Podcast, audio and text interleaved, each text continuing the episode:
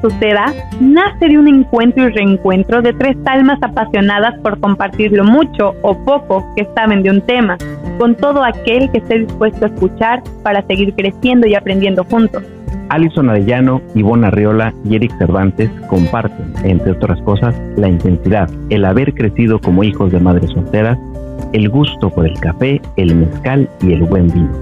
Además, los tres coinciden o difieren en opiniones, ideas y experiencias, lo que provoca siempre que una plática entre amigos se convierta casi sin querer en un episodio más de este podcast.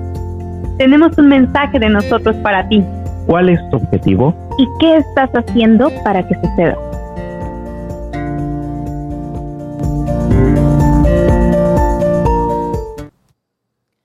Hola, muy buenas noches. ¿Cómo están? Qué gusto estar aquí con ustedes un martes más. Eric, Ivonne, ¿cómo están?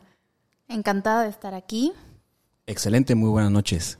Pues bueno, eh, a ti que nos estás escuchando desde casa, desde el ejercicio, en una caminadora, donde sea que nos estés escuchando, levanta esa agüita, ese vinito, ese cafecito de noche y a brindar. Eh, Eric, recomiéndanos el vino. ¿Qué estamos tomando? El día de hoy vamos a degustar un Shiraz australiano de marca Yellowtail. Eso es para los que quieren empezar en el mundo de los vinos, un vino frutado, un vino muy fácil de tomar y que se lo recomendamos mucho.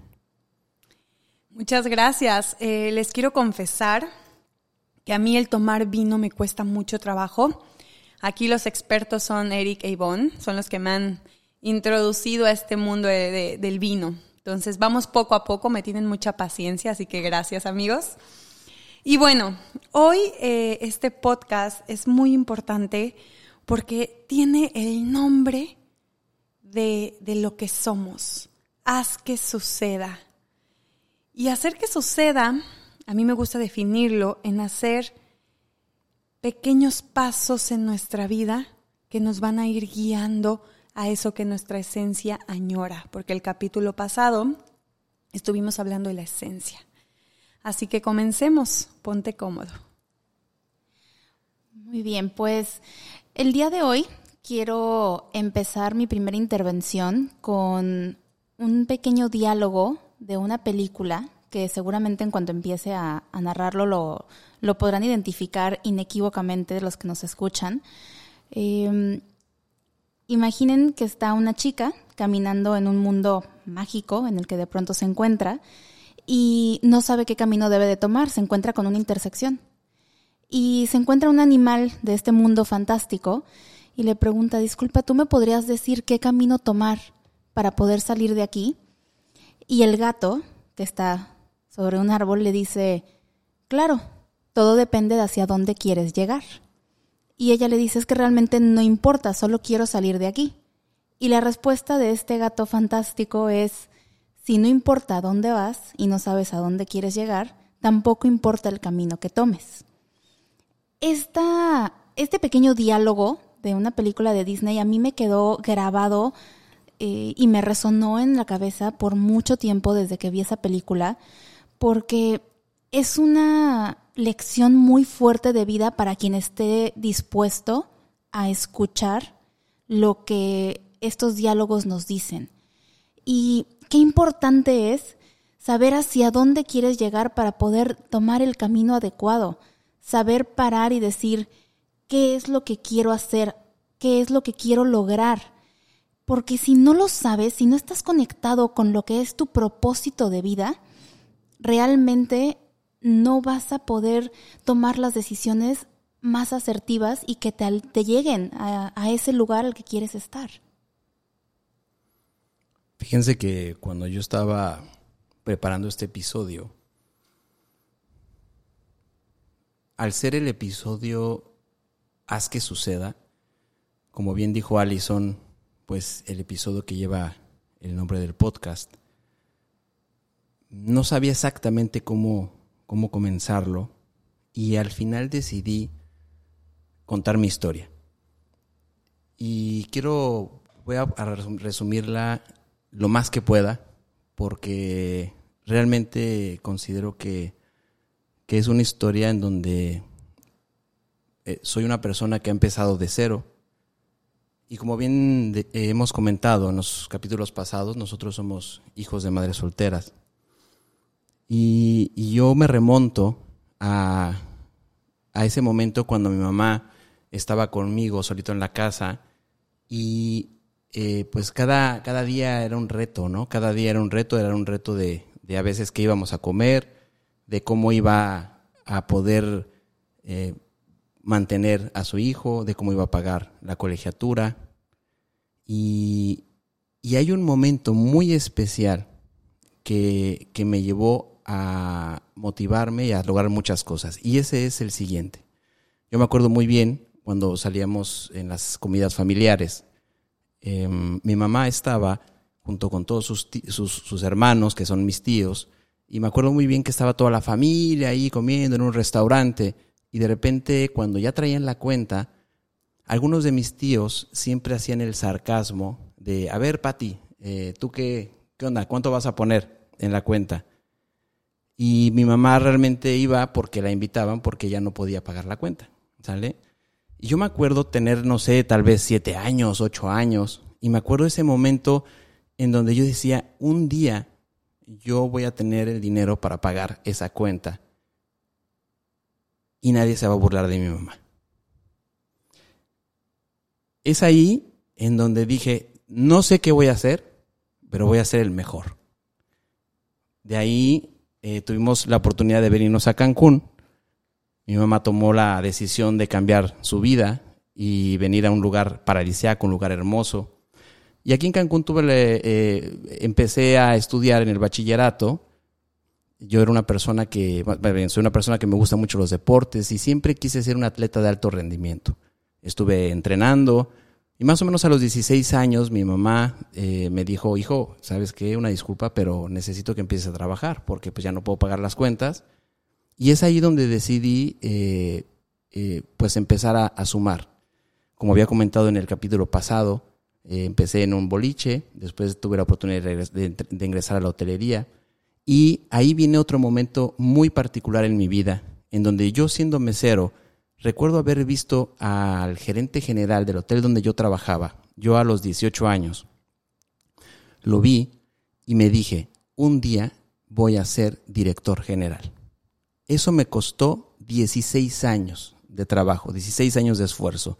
Estudié y trabajé durante 7 años y lo conseguí. Pasé por muchas posiciones, mesero, eh, carrotero, mesero, capitán de meseros, asistente, subdirector y después llegué a ser director.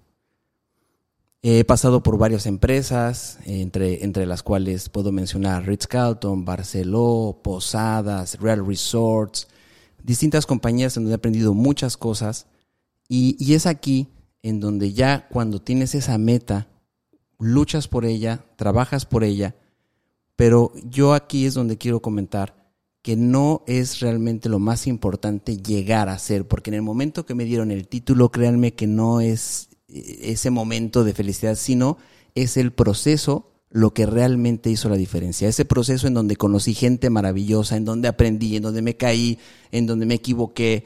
Y hoy les puedo decir que soy un gerente general que ahora lo que busca es ser feliz, disfrutar su vida, disfrutar su trabajo, seguir siendo el mentor de muchos, muchos nuevos líderes, seguir coachando nuevos líderes. Y si estoy aquí en este podcast es porque quiero compartir todas las experiencias, las anécdotas que he vivido en mi vida profesional. Eric, creo que lo dijiste todo. Muchas gracias. No nos dejaste tema. Eh, dijiste muchas cosas claves. A mí cuando, cuando me hablan de hacer que suceda, que quiero contarles que yo propuse este nombre eh, a la hora que nos empezamos a conocer más a profundidad, empezamos a hacer el temario de, de todo lo que va a ser la primera temporada de, de este podcast y me vi reflejada en estos dos intensos. Dije, es que es increíble que no hay casualidades en esta vida. Eh, nos van a escuchar hablar mucho de nuestras madres, nuestras guerreras, nuestras heroínas, porque los tres somos hijos de madres solteras. Entonces representan un papel muy importante en nuestra vida, tanto en positivo como también miedos, inseguridades y muchas cosas que vienen a raíz de crecer pues solo, ¿no? Porque mamá está trabajando y papá no está. Hacer que suceda representa para mí lo que soy, porque yo soy una ejecutora de proyectos. Eso no significa que yo sea una, una estrellita que va triunfando en todos, en todos los ámbitos de su vida. Triunfo y realizo y ejecuto todos aquellos proyectos que van conectados con quien soy, con mi esencia. Por eso es tan importante que, que ustedes hablen y tengan ese diálogo interno para que ese gatito que se representa en la historia de Ivonne es esa vocecita interna que te está preguntando si lo que estás haciendo hoy te lleva a donde tú quieres llegar, porque si no, estás perdido. Y no, no importa que me digas tengo 40, 50 años, todos nos perdemos y todos tenemos que volver a conectar o incluso la meta cambia y tenemos que girar esa otra dirección y es válido. Es muy importante que recuerden que tal vez me digas, Alison, yo no sé qué quiero. Yo trato de hablar conmigo, hice eh, la lista de agradecimiento que nos recomendaste, hice ese diálogo de hablarme al espejo y no tengo idea qué quiero ser. Van tres veces que me cambio de carrera y no me hallo. En esos momentos es muy importante que empieces a observarte. ¿Cuándo sonríes? ¿Qué hobby de verdad puedes hacer eh, todo el tiempo o la mayoría de tu tiempo? ¿Qué te llena hacer? Lo mío es hablar. Amo hablar, amo compartir lo mucho o poco que sé. Eso es donde realmente soy yo. Ahorita estoy siendo yo. Obviamente no es como, como cuando lo descubrí, dije, ok, me gusta hablar, quiero ser conferencista. Jamás pensé en ser podcaster, ¿no? O sea, jamás dije, ándale, mira que lo voy. No, pero lo vibré y una vez que lo conecté, las personas correctas y el camino se empezó a alumbrar y eso te lo juro que te va a pasar. Otra cosa importante que rescato mucho es que no es, ah, ya encontré el camino, esto soy, voy a ser actriz y, y el camino se va a alumbrar y todo va a ser hermoso. No, requiere disciplina, requiere esfuerzo y requiere constancia eso realmente te va a llevar a ese éxito del que todos hablan. Y ojo, digo que esto lo vamos a dedicar en un capítulo, pero el éxito es muy diferente al que todo mundo describe, al que todo mundo establece, porque vemos a un señor millonario con su Ferrari llegando a su casa con, con muchísimos eh, perros y cosas caras y, y creemos que ese es el éxito. Y para nada. El éxito es tan subjetivo y tan interno que significa cosas tan diferentes que te podría decir que en este instante el lograr que tú me estés escuchando, el lograr que Eric y Ivonne estemos hoy aquí, eso es éxito para mí. Yo me siento satisfecha, me siento feliz, me llena, porque lo repito, estoy conectando conmigo. Y bueno, para terminar eh, esta intervención, quiero decirte Gracias por tomarte hoy este tiempo, estos minutos de reflexionar y de compartir esta plática conmigo.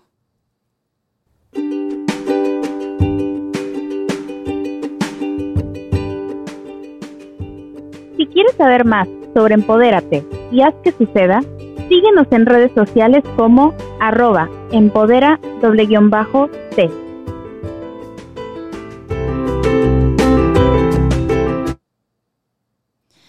Oigan, pues hasta aquí hay tantas cosas que me resuenan en la cabeza que no sé ni por dónde empezar. Ya saben, y Alison y Eric, que, ya me conocen, saben que yo soy de datos curiosos y que me encanta toda la parte eh, científica y, un poco eh, me voy más a fondo a, los datos duros. Em, como dicen, soy la, la ñoña del equipo. Hay una, una cosa bien importante que, que, yo sacaría de las dos eh, intervenciones que hicieron Eric y, y Allison, que es uno, eh, hay ciclos y tenemos que saberlo, tenemos que ser conscientes de que a lo largo de nuestra vida vamos a tener diferentes ciclos y por lo tanto diferentes metas. No significa que tengas una meta única en la vida y que solo vayas a vivir por y para ella. Em, ¿Qué hay de interesante esto en la parte de cómo funciona nuestro, nuestro cerebro, cómo funcionan los químicos que tenemos en el cerebro para poder eh, ayudarnos a llegar a esas metas que nos vamos estableciendo conforme va pasando el tiempo. Hoy, por ejemplo, eh, para nosotros estamos alcanzando una meta, una meta que nos planteamos hace ya casi cuatro o cinco meses, cuando decidimos lanzar un podcast. ¿Por qué? Porque sentíamos que teníamos algo que queríamos compartir para cualquier persona que tuviera la disposición de escucharnos, a este, a este trío de locos, ¿no? Y conforme fuimos avanzando en este proceso, fuimos sintiendo una emoción y un sentimiento y una sensación de, de alcanzar algo, de lograr algo. Eso te va motivando. Pero ¿cuál es la parte que va detrás de eso? El cerebro, cuando tú te planteas una meta, la meta debe de ser medible. ¿Por qué es tan importante que una meta sea medible? Si tú sabes que, por ejemplo, tu meta es, en nuestro caso, grabar el primer episodio o la primera temporada de este podcast. Y cuando compramos el equipo y esperamos a que llegara, fue una meta. Y llegó y fue otra meta. Y fueron pequeños pasos que nos van haciendo saber qué tan lejos o cerca estamos de la meta que tenemos hoy con esto. Cada paso que tú sabes y puedes medir que te acerca a tu objetivo hace que tu cerebro libere dopamina. Y la dopamina es básicamente como la heroína del cerebro, pero natural.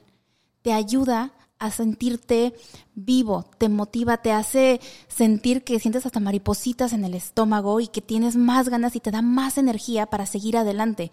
¿Por qué?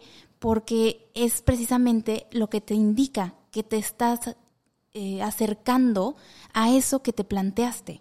Lo mismo con un maratonista, por ejemplo. Un maratonista, conforme va viendo que va avanzando en kilómetros, empieza a sentir también esa misma energía y por eso puede seguir porque todo el tiempo su cerebro está liberando dopamina y esa dopamina hace que su cuerpo tenga la capacidad de seguir adelante, porque puede saber que va avanzando en el camino a su meta, que es completar ese maratón.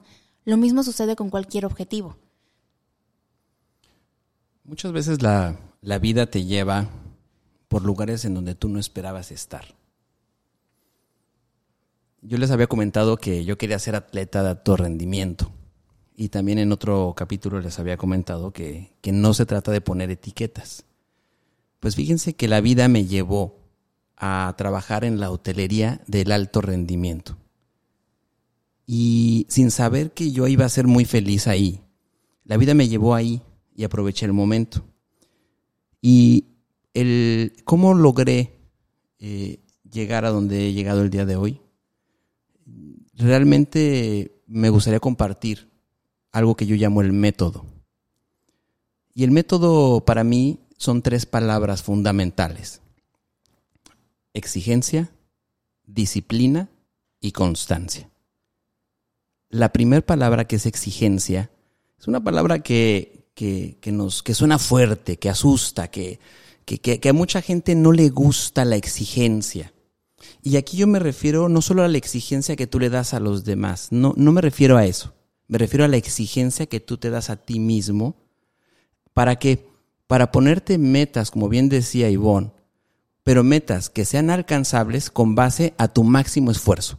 Ahí. Si haciendo tu máximo esfuerzo puedes llegar a esa meta, esa es la meta que buscas. ¿Ok? Ahí está la exigencia. De ahí nos vamos a la disciplina. Yo resumiría la disciplina como hacer lo correcto. Pero ¿qué significa hacer lo correcto? Depende del lugar en donde estés. Voy a poner un ejemplo. Cuando vas al gimnasio, ¿qué es hacer lo correcto? Levantarte temprano, tomar un desayuno ligero, hidratarte, ir al gimnasio, hacerle caso al coach, entrenar y hacer los movimientos como te lo dicen. Ese es un simple ejemplo. Hacer lo correcto. Y podemos dar ejemplos en distintas áreas, en distintas disciplinas, pero realmente cuando haces lo correcto, llegas a ese camino que te, que te lleva a, ese, a esa meta que te has planteado en tu propia exigencia. Y de ahí viene lo más complicado. Y esta palabra que cuesta muchísimo y suena muy bonita, pero es la más difícil. Y es constancia, que, que resumo como hacerlo siempre. Ahí está el secreto de todo. Yo les puedo garantizar que, que en cualquier cosa que han hecho en su vida, a que hayan sido exigentes, disciplinados y constantes, estoy seguro que han logrado ese objetivo. Para resumir eh, y para cerrar mi tema sobre mi madre, que yo me planteé alguna vez eh, que, iba, que quería pagar esa cuenta, yo hace dos años tuve la gran oportunidad de invitar a toda mi familia a, a quedarse a, la casa, a mi casa en Cancún. Para resumirles, éramos 25 personas durmiendo cómodamente en mi casa. Y tuve esa, esa fortuna de poder invitarlos de todo corazón, que se la pasaran bien, que disfruten, que sean felices. Y en ningún momento, en ningún momento hubo alguna situación de sarcasmo, de venganza, sino todo lo contrario. La vida me ha bendecido y lo único que puedo hacer es compartir lo que la vida me ha dado de más. Cachetadas con guante blanco, diría mi madre.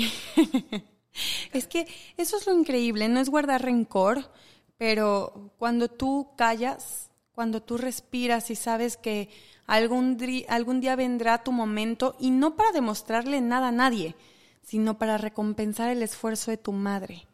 Porque eso es lo valioso aquí. Esto lo hiciste por tu mamá, porque tuviste la oportunidad de traer a su gente a tu casa.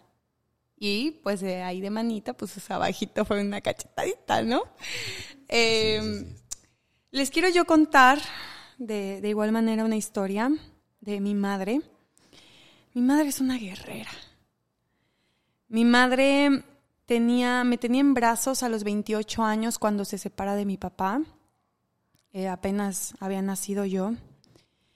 Y decide, bueno, para empezar, vámonos un poquito más atrás. Cuando mi mamá decide estudiar la carrera de educadora, porque desde que era niña sentía ese llamado a, los, a los pequeños y educarlos, y mis abuelos se reían, le decían que cómo iba a vivir siendo maestra, que en México el puesto de maestra, a pesar de ser muy importante, pues era muy mal pagado. Y fue muy complicado. Mi madre tuvo que, que trabajar y pagarse su carrera. Y, ella desde muy chavita le entró. Después tuvo la oportunidad de poner una agencia de modelos para poder solventarse. Y de ahí brincó a decir, me voy a Cancún. Y vendo lo poquito que he hecho, mi departamento, mi coche y con una niña en brazos, me voy a Cancún a realizar mi verdadero sueño. Que ojo, muchas veces tenemos que pasar por la incomodidad. No signifique que yo decida que, órale, voy a ser eh, conferencista. Y tal vez al inicio no gane para pagar eh, mi vida como conferencista. Tal vez tenga que tener un trabajo, un medio, ¿no? Que me va a ser incómodo porque no es lo que me apasiona, pero me va a dar los recursos para un día poder vivir de ese sueño. Y eso es muy importante. Esta incomodidad va a estar presente en el camino. Entonces mi madre dice, pues ya tengo los recursos, tengo un poquito ahorrado y voy por mis sueños. Ella emprende este camino con su bebita en manos, con las risas de mis tías, con el señalamiento de toda la gente que la rodeaba, con el desapruebo de mis abuelos, ¿no? Dándole la bendición y vámonos. Todo el mundo se burló de ella, incluso cuando ella renta el espacio para su guardería, que aparte al tenerme a mí y tener que trabajar y no tener a nadie más de la familia aquí más que una tía, em, decide rentar un, un, un local, bueno, un, un departamento en realidad era, y decide hacer una guardería 24 horas para todos los papás o mamás hoteleras en Cancún que tenían la misma situación que ella y tener un lugar seguro para sus hijos. Pero ella dice, si yo solo rento el, departamento de hasta abajo, pues cuando yo quiera crecer, porque confío tanto en mí que voy a crecer, que se me van a rentar los de arriba y no voy a poder crecer aquí. Entonces rento los tres. Mi familia volvió a enloquecer y le dijo, es que cómo te atreves a, a pagar todavía más dinero del que solo necesitas. Y ella volvió a creer en sí misma volvió a escuchar a esa voz interna del camino que le estaba indicando. Hoy en día, mi mamá ya pudo, es más, hasta comprar el edificio y el de al lado. crecer y realizar su sueño. Y vivimos de eso. En algún, bueno, ahorita yo ya no, pero mucho tiempo me dio todas las comodidades y empezamos desde andando en taxi hasta comprándome un vuelo para que yo conociera el mundo. Y, eso es algo que, que yo soy eternamente agradecida a mi guerrera, no por lo que me dio, porque al creer en ella, al aventarse a la vida, no me estaba diciendo que yo valía, me lo estaba demostrando.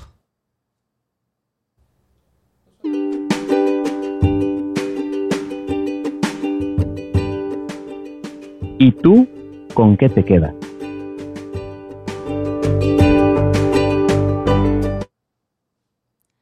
Wow, en verdad que escuchar estas historias no puedo evitar que me pongan la piel chinita y me emocionen. Eh, yo creo que los tres tenemos un sinfín de, anécdotas y experiencias, vivencias con nuestras madres que, nos hacen sin duda lo que somos hoy.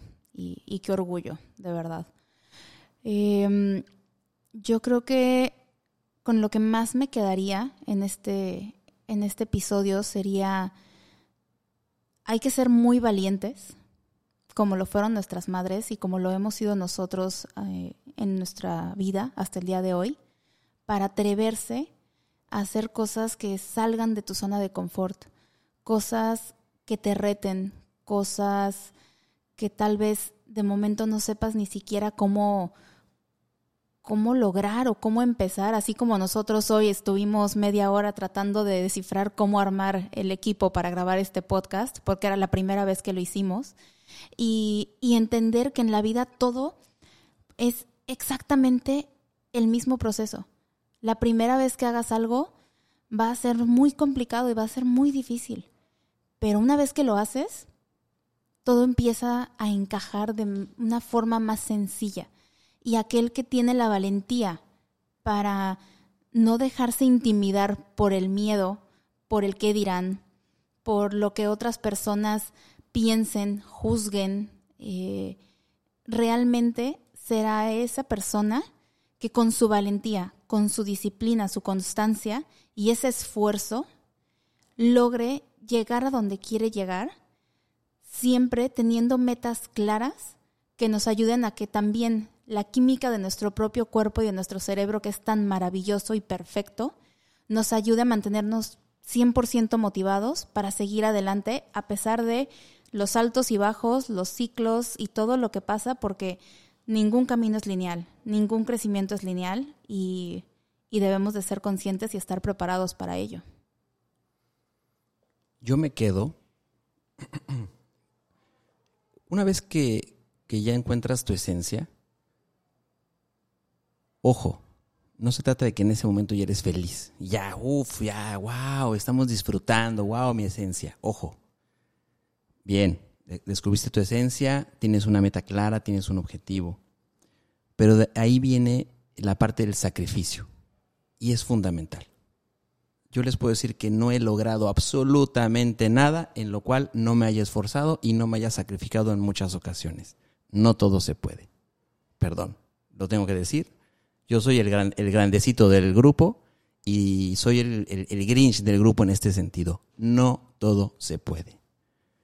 Hay que sacrificar, hay que sacrificar momentos lúdicos, inclusive momentos de diversión para lograr tu meta. No hay que sacrificarlo todo tampoco, pero de ahí viene, una vez que ya te sacrificas y empiezas a esforzarte, una vez, como bien dijo Ivonne, que empiezas a obtener esos objetivos, viene la motivación y esa dopamina te empieza a dar ganas de continuar y de continuar. Y una vez que ya estás motivado y logras esos objetivos, viene la satisfacción. Cuando ya te sientes satisfecho por lo logrado, sigues, sigues y sigues sumando y, llegas a la parte del orgullo. Cuando ya te sientes orgulloso por lo que has logrado. ¿Ok? Y ya para cerrar mi historia de hoy, Recuerdan que yo les comenté que yo quería ser un atleta de alto rendimiento y por lo tanto yo quería ser campeón del mundo en alguna de las disciplinas que yo practicaba. Pues no se logró. No se logró ser campeón del mundo en esa disciplina. Pero siendo hotelero, tuve la gran oportunidad de formar parte del equipo que llegó a ser en 2015 el mejor hotel de México y en 2016 el mejor hotel all inclusive del mundo. Y ojo, eso yo no lo hice solo. Lo hice porque, porque siendo director me rodeé de los mejores y gracias a ese gran equipo logramos este objetivo. Así que yo te invito a ponerte metas. La meta que sea, por grande, pequeña, chica, la meta que sea, la meta que sea, tú lo puedes lograr. Hacer que suceda es plantearte un objetivo medible, entender que vas a necesitar esfuerzo, disciplina y constancia, que el camino tal vez pueda variar y pueda cambiar porque todos evolucionamos y que tiene que ir todo conectado a, a raíz de tu esencia.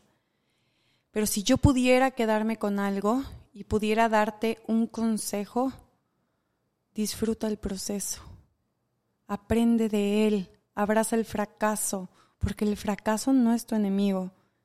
De verdad que el fracaso nos hace conocernos en otras etapas y nos enseña demasiado.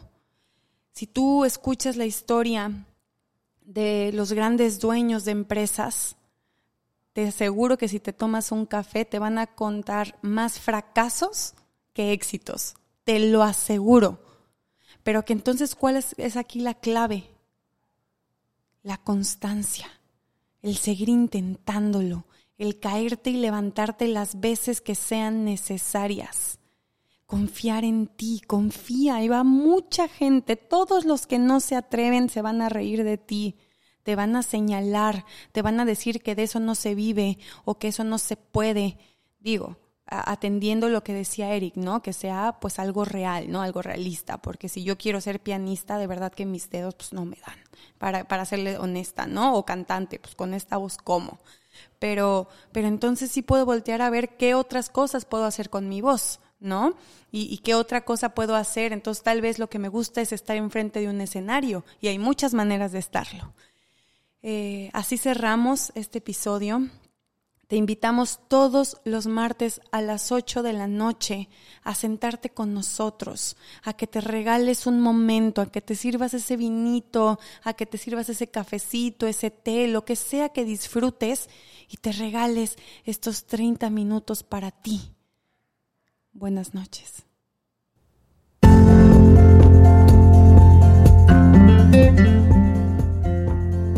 Empodérate y haz que suceda.